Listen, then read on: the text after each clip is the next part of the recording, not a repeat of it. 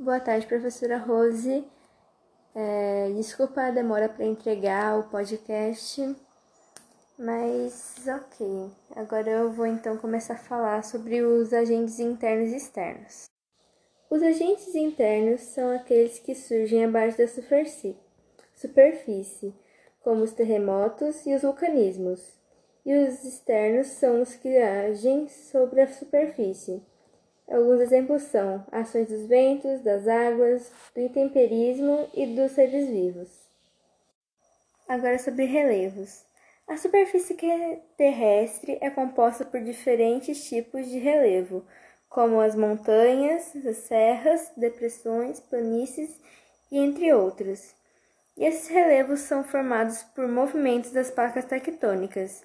Esses movimentos são divergente, que é quando as placas se movem em sentidos opostos, convergente, quando as placas se chocam, e transformante, que acontece quando duas placas se deslocam lateralmente.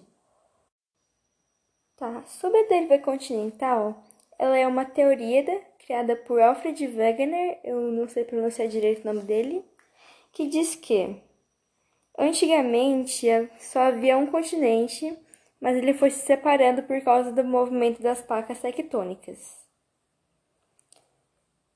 O nosso planeta está dividido em três camadas. A primeira é a crosta, crosta terrestre, que é uma fina camada da superfície terrestre. O manto é a segunda camada e possui 2.900 quilômetros de extensão e, por último, o núcleo. Existe pouco conhecimento dessa camada, mas sabe-se que ele é formado por é, ferro e níquel.